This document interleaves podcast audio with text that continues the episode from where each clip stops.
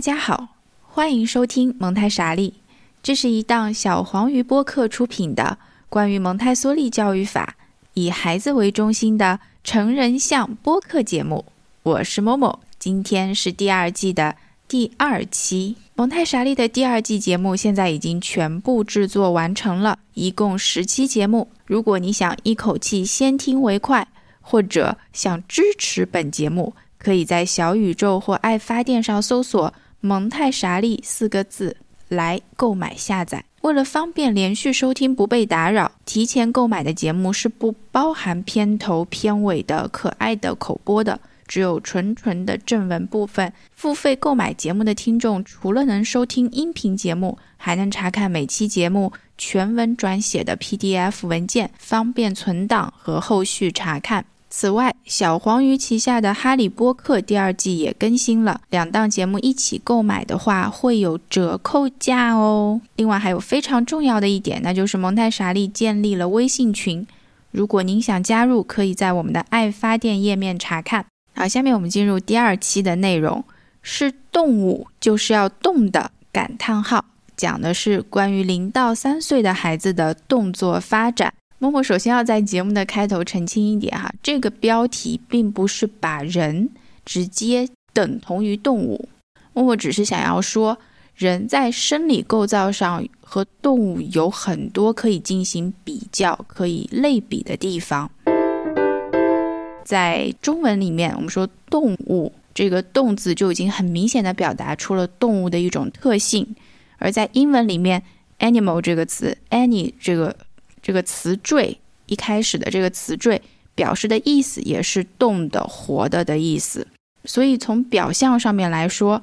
植物和动物的最大的区别，那就是在于动物会有受控的、自主的这些动作，但是植物是很难表达出这种受控的、自主的，又比较迅速的对环境的这种反应，然后它可以马上产生一个动作的。因此，我们说。这这个失去意识的人，我们会把它叫做植物人。其实这个说法真的是很有待商榷哈。如果说植物会说话，他会觉得这个称呼对他来讲可能还蛮烦恼的。我们再来说一说，为什么很多动物可以有自主的动作呢？因为我们有控制动作的中枢，那就是我们的脑。脑的诞生呢，一定不是为了。我们现在意义上说的进行思考，才会有配备这样的一个器官的。当然，在动物当中，也不是所有的动物都有脑子，更有甚者，像海鞘这种动物，生活在海里的一种动物，它是属于脊索动物门里面的尾索动物，尾巴的尾，索引的索。哈，这种动物呢，啊，这种动物在幼体的时候，它有发育出一根背索神经，这根神经它可以控制。海鞘的一些动作，可以把它认为这是一个比较初级的脑。那海鞘在出生的这个前几个小时里面，它会寻找到一块石头或者是一块比较稳定的地方，并且呢，把自己固定在那块石头上。等它固真的固定在这块石头上，它这辈子都再也不需要动了。然后它就会进行一个叫做逆行变态的过程。什么意思呢？它会把自己的这个背索神经呀。直接让它退化，也就是说，他把这个脑子自己把自己的这个脑子给吸收掉，给吃掉了。原因很简单，如果我不需要动，我就不需要有脑子。大脑是一个很昂贵的器官，它消耗的能量非常大。对我们人类来讲呢，大脑消耗的能量可以达到我们人类的百分之二十的能量需要供给给脑这个器官。因此，对于零到三岁的孩子来说，我们说他的大脑正在他的发展阶段，是在快速发展的阶段，不仅仅是在表现在他的思维。我们刚刚说，我们讲过，孩子的语言发展是在这个阶段是很会有很大的发展，但是也表现在他的动作上，甚至我们可以说，他的动作发展和另外的所有抽象思维的发展是密不可分的，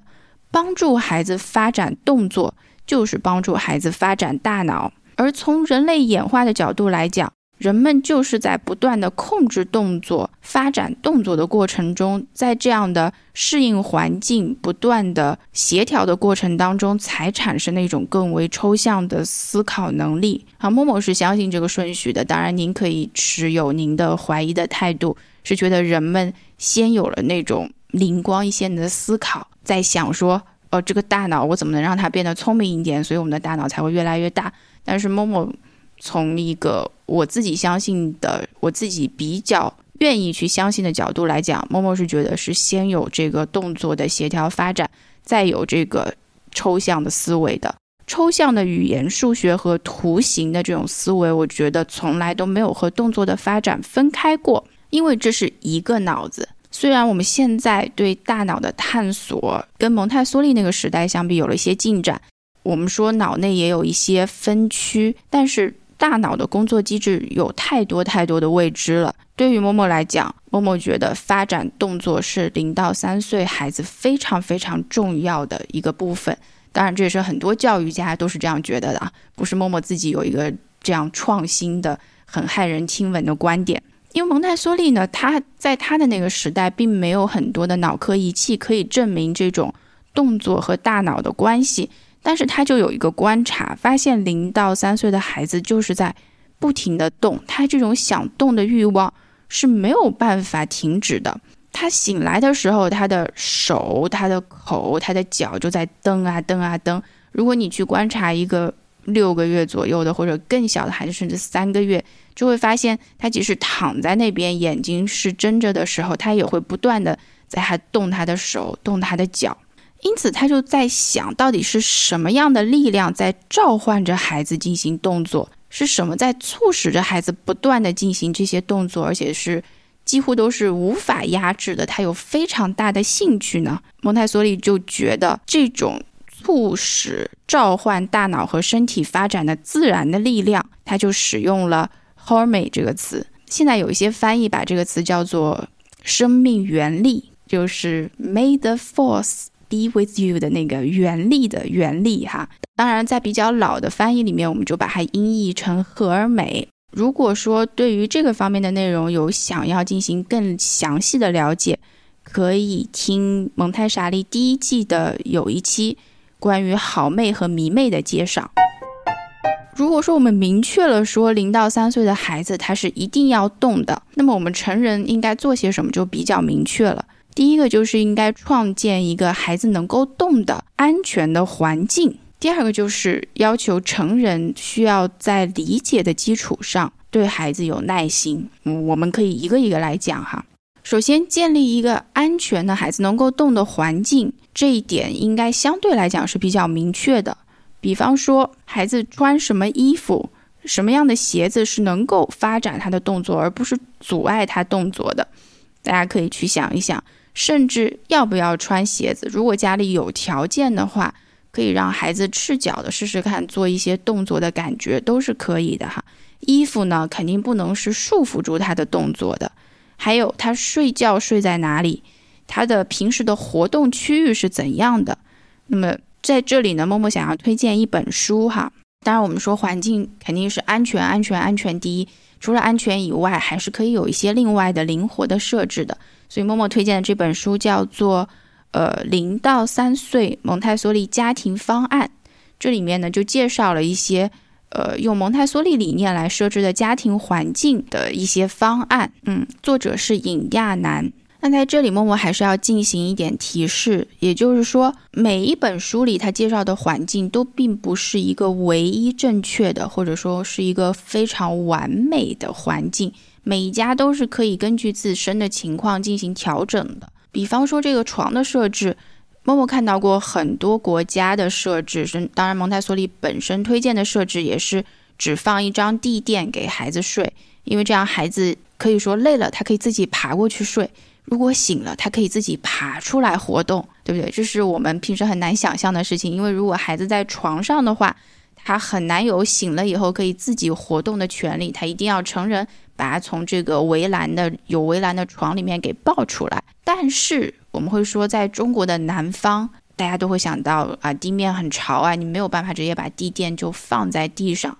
那 还有的家长甚至会担心说，会不会有蟑螂爬到孩子的耳朵里面去？呃，不是说不可能，但是睡床高一点的话，也许这个隐患会降低哈。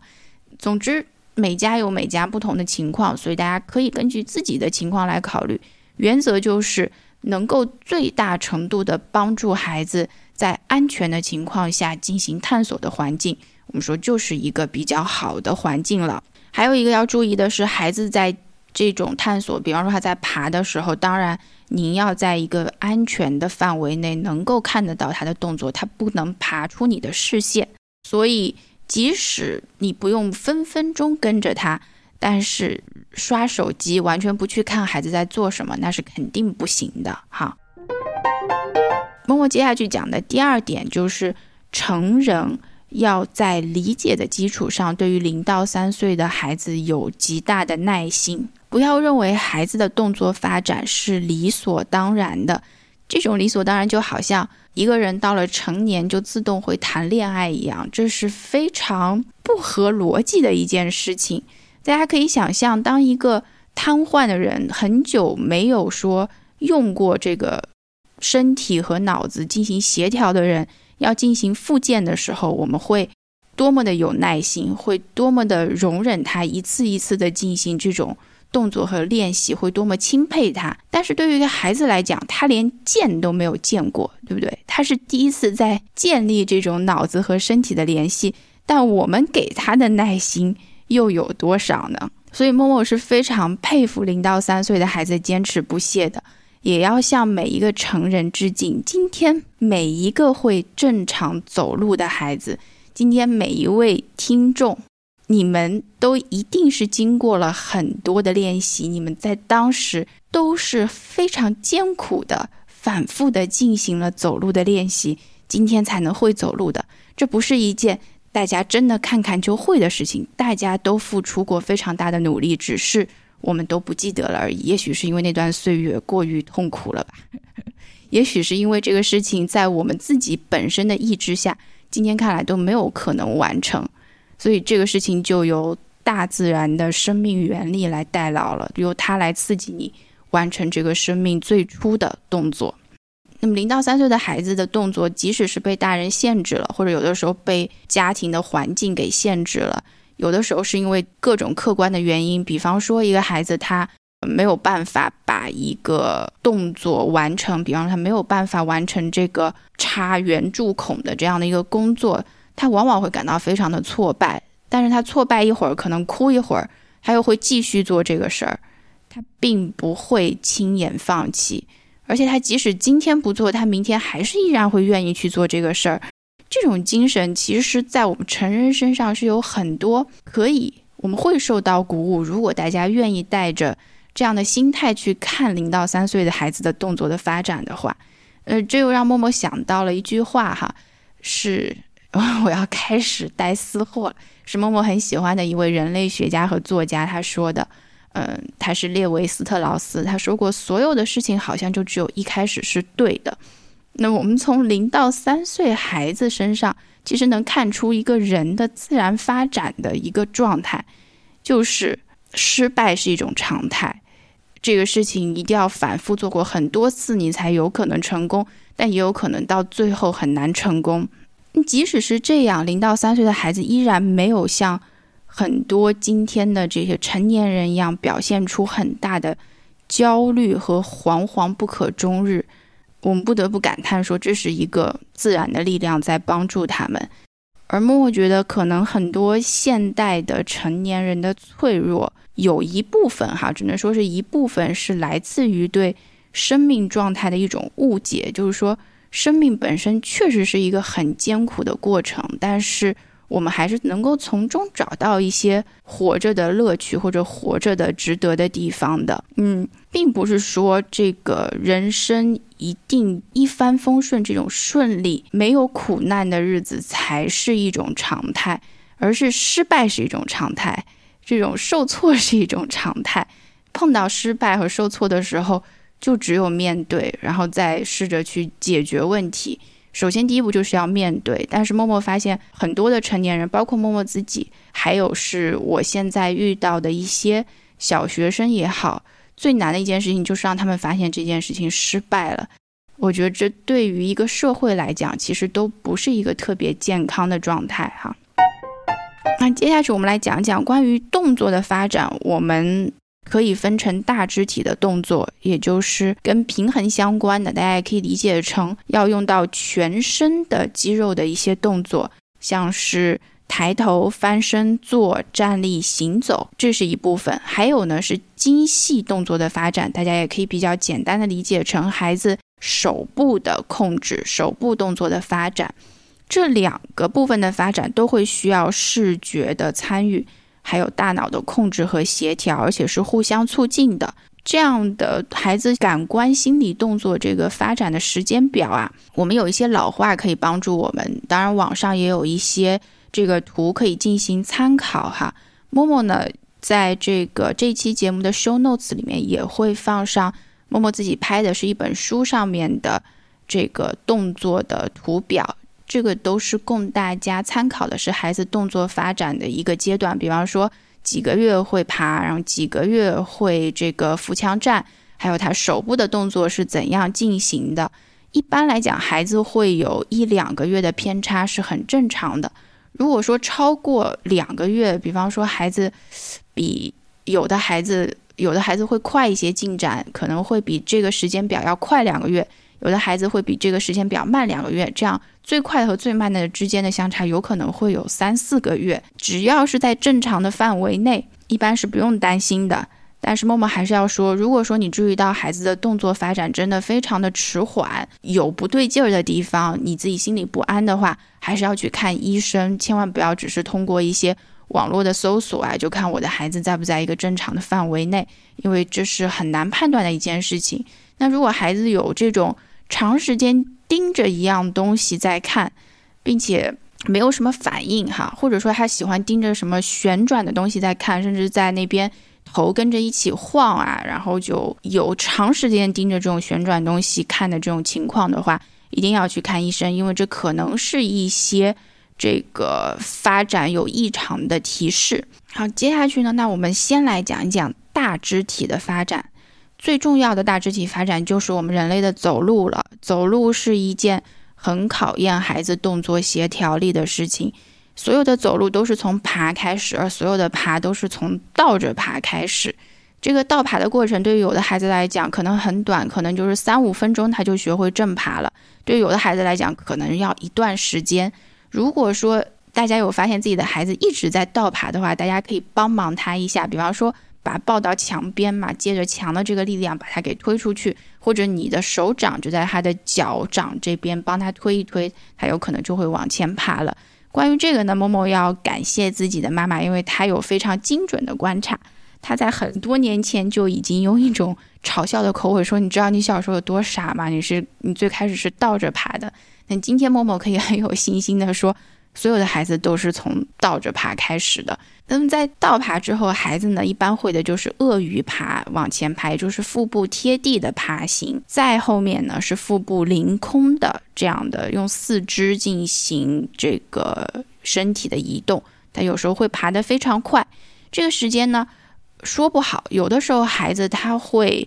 爬很久，喜欢爬很久，家长也不用很着急，因为爬也是一个很训练这个。四肢协调能力的事情，默默最近才看到有一些老年人或者中年人，还甚至通过爬行来锻炼自己的身体啊，所以爬是没有问题的。然后呢，孩子慢慢的就会扶着东西站立，再到扶着东西站立以后，慢慢开始走两步。再有一个过程呢，是孩子有可能，如果说家里有这个条件的话，他可能可以。自己推着一个比较稳定的小推车往前走，这种小推车一般来讲是比较重的小推车，这样他手就相当于有一个支撑点，可以这样往前走。然后呢，他就可以发展到自己用两条腿来走了。这时候蒙台梭利他有发现一个非常有趣的现象，就是刚刚能够不用扶着任何东西用两条腿走路的孩子啊，他走的。还不错的时候，他就会想要开始用自己的手了。他最喜欢干的事情就是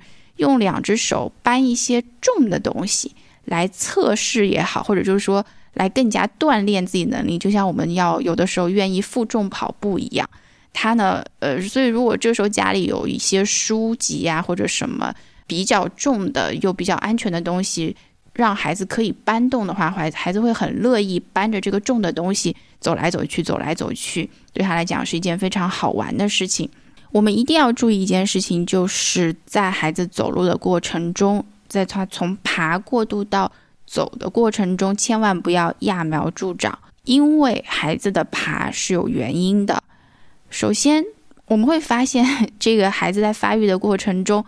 他的脑袋那么大，他头重脚轻，这个爬的过程，也就是可以降低他这个遇到危险的这个程度。他也就是说，这个爬的过程可以让他不会发生太重大的致命的危险。但是如果说我们强行的让孩子要会走的话，他如果摔一跤，如果说他的头部着地了的话，我们可以想象，这是一件很严重的事情，因为孩子的这个脑壳儿，我们说他的囟门、他的颅骨还正在闭合，对不对？如果说这样摔一下的话，很可能造成非常非常严重的后果。所以在这个帮助孩子走路的过程当中，千万不要说太着急的让孩子就站立和走路，让孩子多爬爬是没有问题的。还有一个呢，就不要使用学步车这样的工具了。因为这样的工具是没有办法起到孩子这个锻炼的效果的。好，再下去一个问题，关于走路的呢，就是很多家长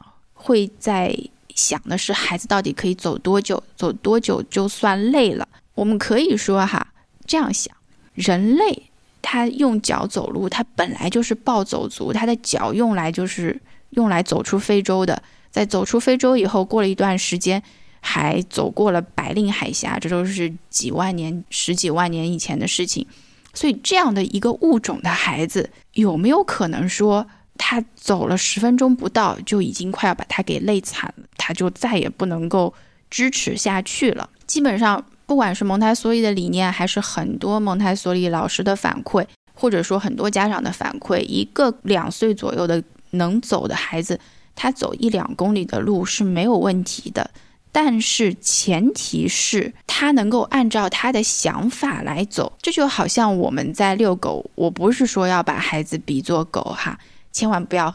在这个方面纠结。就比方说我们在遛狗的时候，我们会让狗走在前面。如果说你在散步的时候，就一天当中是有一个时间段或者有一个合适的地方是能够让孩子走在前面，让他去探索的话，他是可以走很久的。他可以走到一棵植物前面。停一会儿，闻闻花，看看草，看够了，他自己起来，然后再继续的往前走。在这个过程中，如果他没有要求你的介入，我们不需要在边上叨叨叨叨叨叨很多的内容，我们可以等一等他。那他看够了，他自然就会起来往前走。我们可以继续跟着他。在这种情形下，很多人都一次又一次的验证了，孩子可以走很久，而且可以走到令成人惊讶的程度。当然了，在我们现实生活的过程中，一个刚刚会走的孩子，我们会非常担心他的安全问题。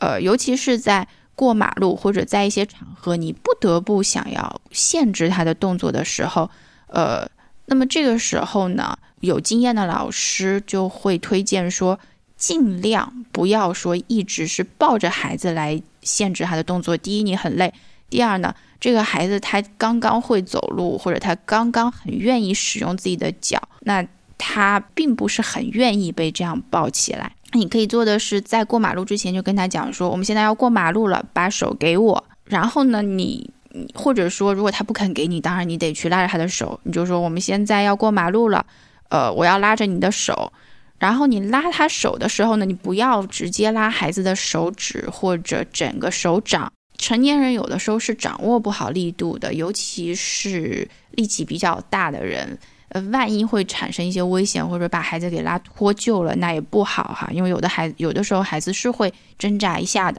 所以你可以拉的是孩子的手腕下面一点点的部分，他的手臂这个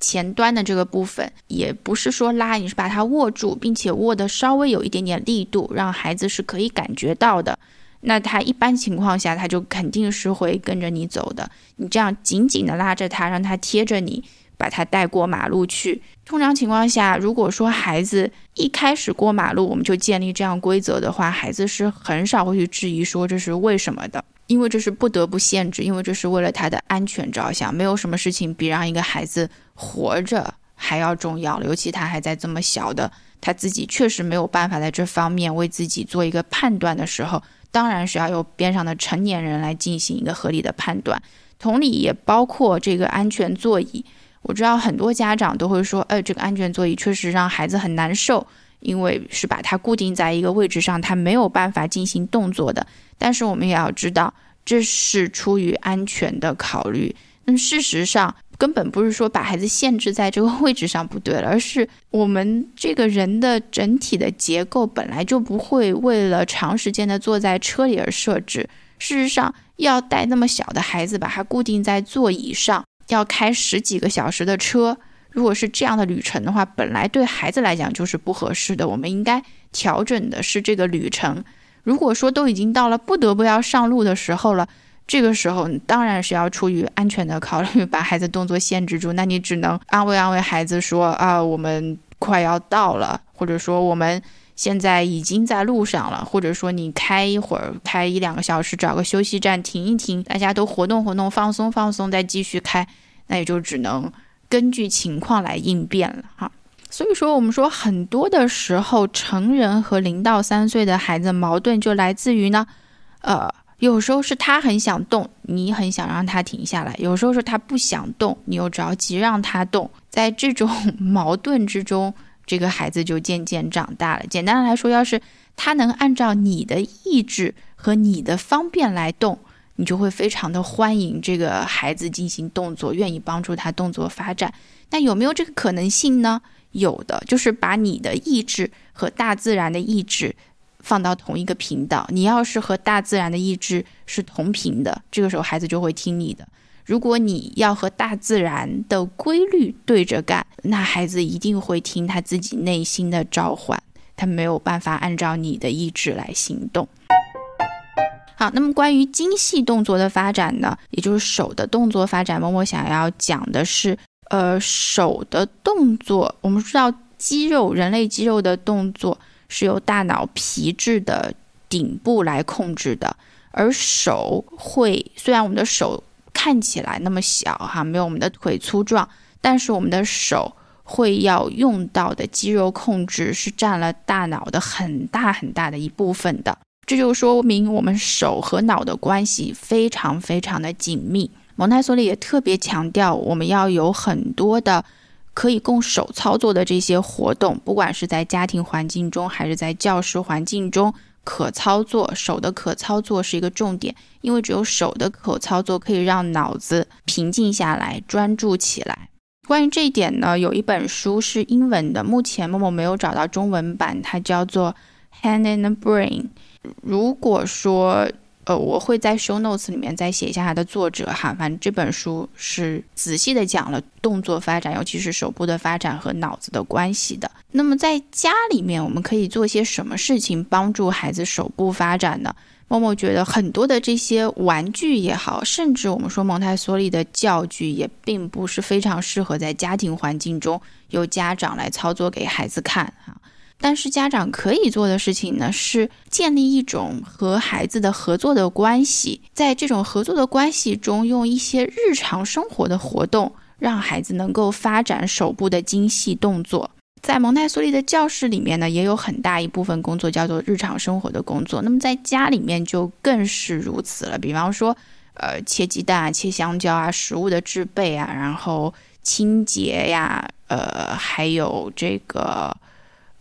清洁应该是包括扫地啊、拖地啊、洗碗或者摆餐具啊，就是这些工作是既能够锻炼孩子的手，又能够帮助他大脑发展的。那默默就举一个比较平常的例子吧，我们来讲一讲怎么带两到三岁的孩子进行一些日常的活动，帮助孩子发展手部的动作。首先，我们就用一个冬天冬天吃草莓，对不对？我们就。以和孩子一起洗草莓，摘掉这个草莓的花萼的这个部分来做一个示例哈。首先你要跟孩子进行这个工作的话，你得看他有没有兴趣，对不对？你得邀请他，在邀请之前你得准备好材料，也就是说，你必须要去买一些可爱的草莓，然后呢，呃，把它买回来以后，你邀请孩子说，呃，我有事情想要邀请你和我一起做，我们一起来洗草莓吧。通常情况下，哈。一个这个两到三岁的孩子，他会被你这样的语言给诱惑，他肯定会说好啊。很少有孩子拒绝说不，我不要。起码默默没有见过。如果您家的孩子真的不要的话，你可能可以考虑一下自己和孩子的到底建立了怎样的一种亲子的互动关系。然后呢，你要准备好的是，比方说一个干净的碗，要准备放摘掉这个花萼的草莓，然后有一个碗呢是要放这些摘掉的花萼。也就是有一个萼片那些东西，你要把它给弄掉，对不对？还有一个碗是摆在前面，那是放了这个原始的刚刚买回来的草莓。这个草莓它已经，我们假设你已经清洗过了，我们只做一个部分，就是把它的花萼给摘掉。然后第二个呢，就是你得给孩子示范你是怎么摘这个草莓的。所以你就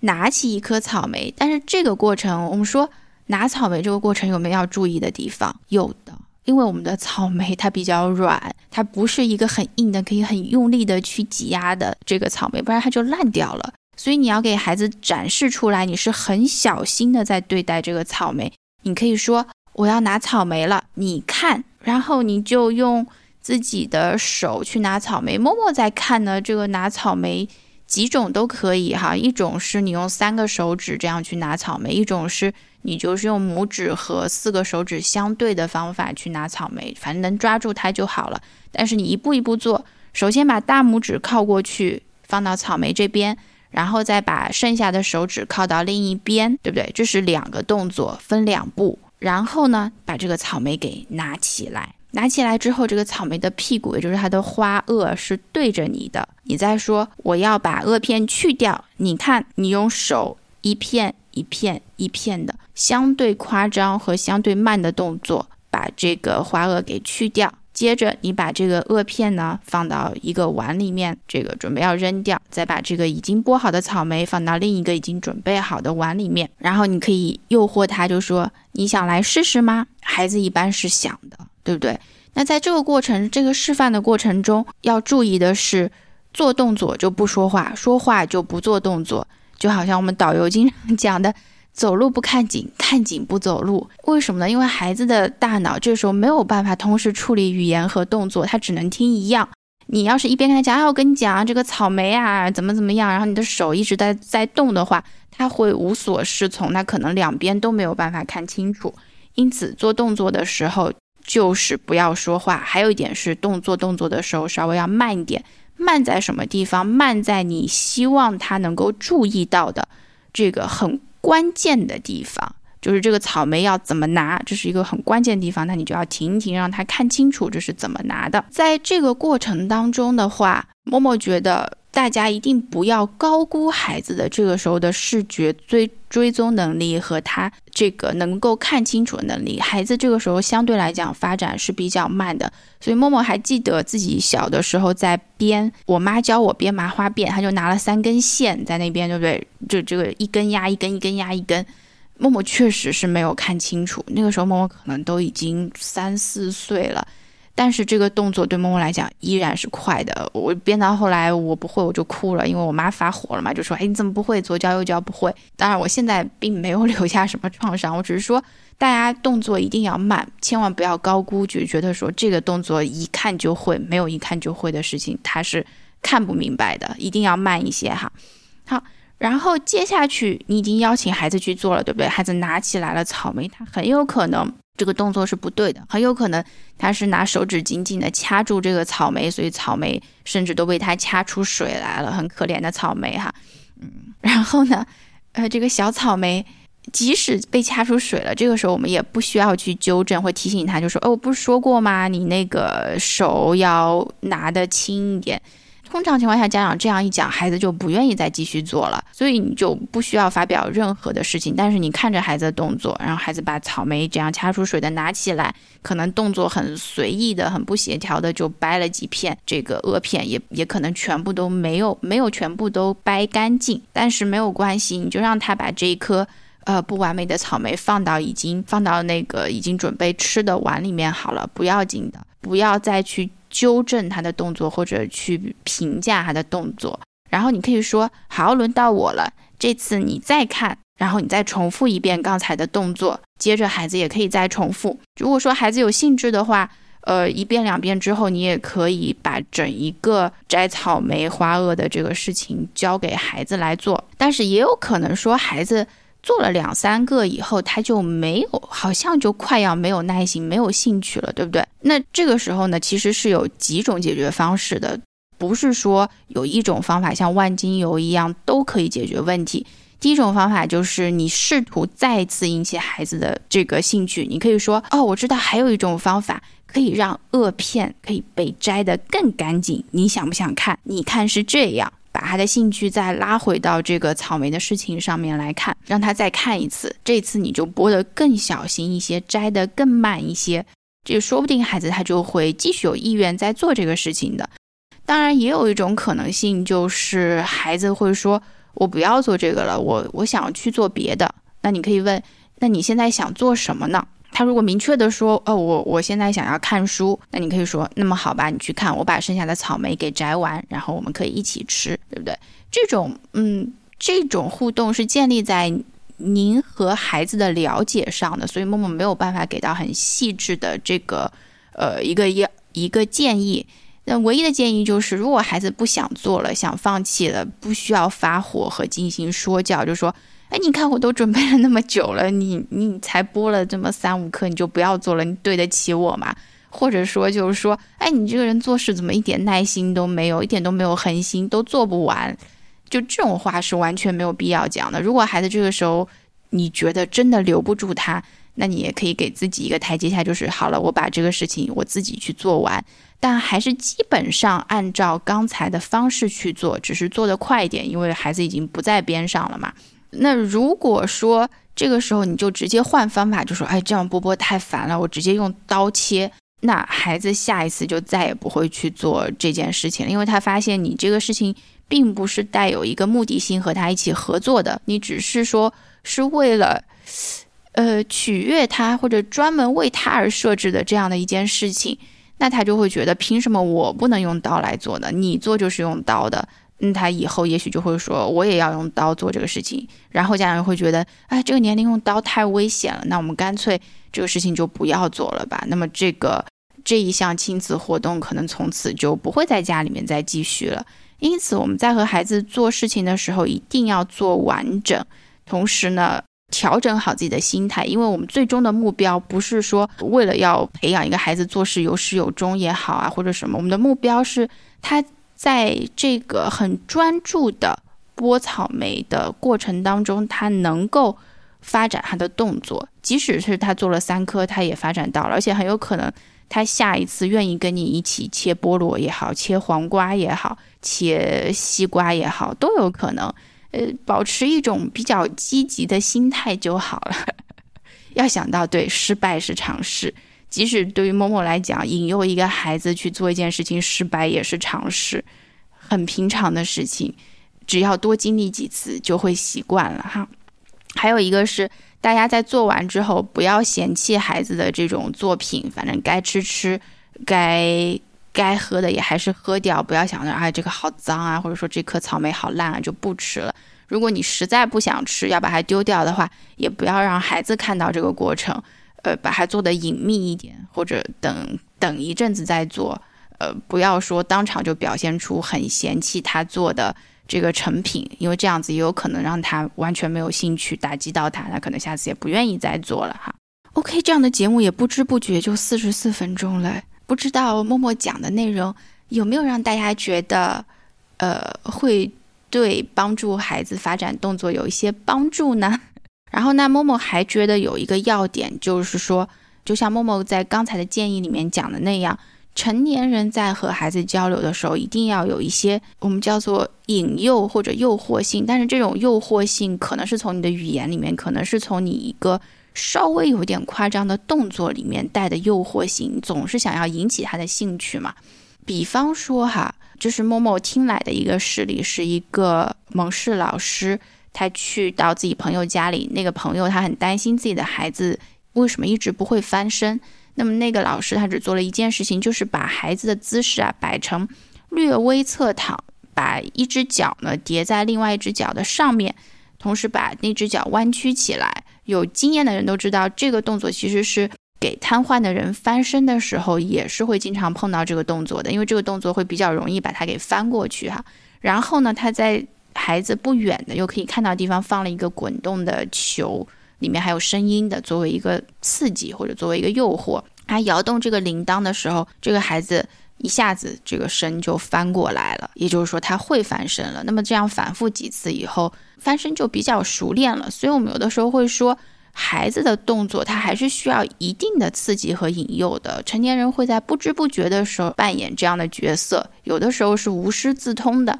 如果说实在通不了的话呢，那默默这样的节目希望也能够给你到您一定的启示哈。比方说，我们会不由自主的这个拍手啊，或者做出拥抱的姿势啊，或者呼唤孩子啊，让孩子能够走过来，这就是一个很好的引导和一个很好的刺激和一个很好的诱惑。所以大家呃，千万是要尊重自己的自己的本能哈。但是在逗孩子这个方面，我们我们就是。适度就好了，不要是有那种取笑成分的逗孩子，像那种取笑是肯定不好，就是哎你不行啊或者怎么样的这种语言还是不要出现，还是以这种积极的这种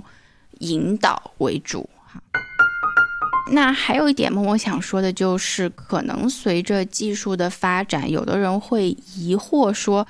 动作的动作还有像从前那么要紧吗？对于默默来讲，对于零到三岁的孩子来讲很要紧，因为这是他发展大脑的时候，也是他发展他对自己的身体有一个控制的时候。所以这个时候，孩子当然是不能够宅着的，一直宅着对他是没有好处的。但是到成年以后，这是一个个人的选择问题了，而且这个时候你也不在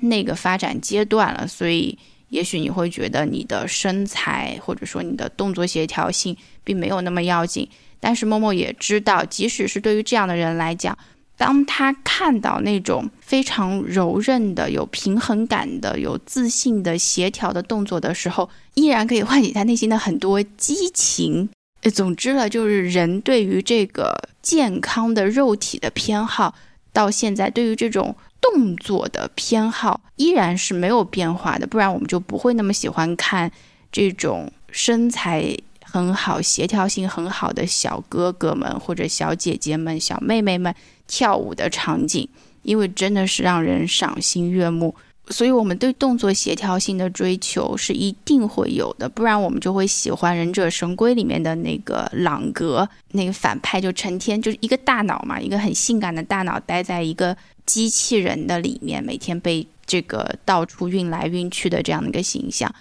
从很多意义上来讲，我们人的审美或者人的认知还是跟肉体紧紧联系，跟我们的动作紧紧联系的，因此我们还是要应该。要帮我们的后代去发展他的动作，让他能够更协调，让他的动作能够更柔韧，让他能够看起来更舒展、更自信。那最后，某某也讲一点这个比较鸡汤的话哈，就让孩子一直动吧，一直走下去吧，只要坚持走下去、动起来，一切都会好起来的。这句话可以送给所有孩子，也可以送给所有的成人。确实，世界上的事都是这样的。只要你一直往前走，只要一直有行动，所有的事情都会好起来的。如果说他好不起来，那就是他还没有到终点；如果他到终点了，就一定会好起来。好，以上就是本期节目的内容。嗯，下一期呢，我将邀请一位零到三岁的蒙台梭利老师作为嘉宾，参加默默的这个节目录制。感谢收听，我们下期再见。